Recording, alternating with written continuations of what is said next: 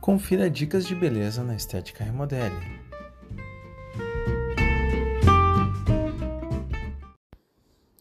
Esfoliação deve estar inclusa na rotina de cuidados com a pele em casa?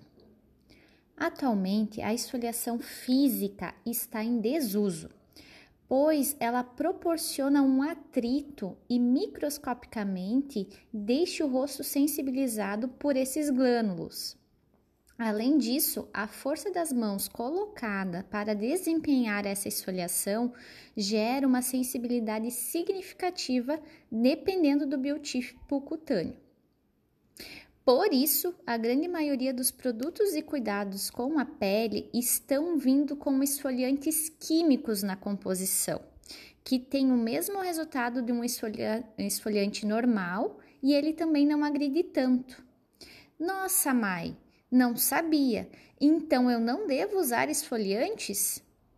Lembre-se que nem toda pele é igual. Sempre é essencial fazer uma identificação do seu tipo de pele, hábitos diários, uma análise completa com um profissional capacitado. Assim, os resultados virão rápido e com saúde.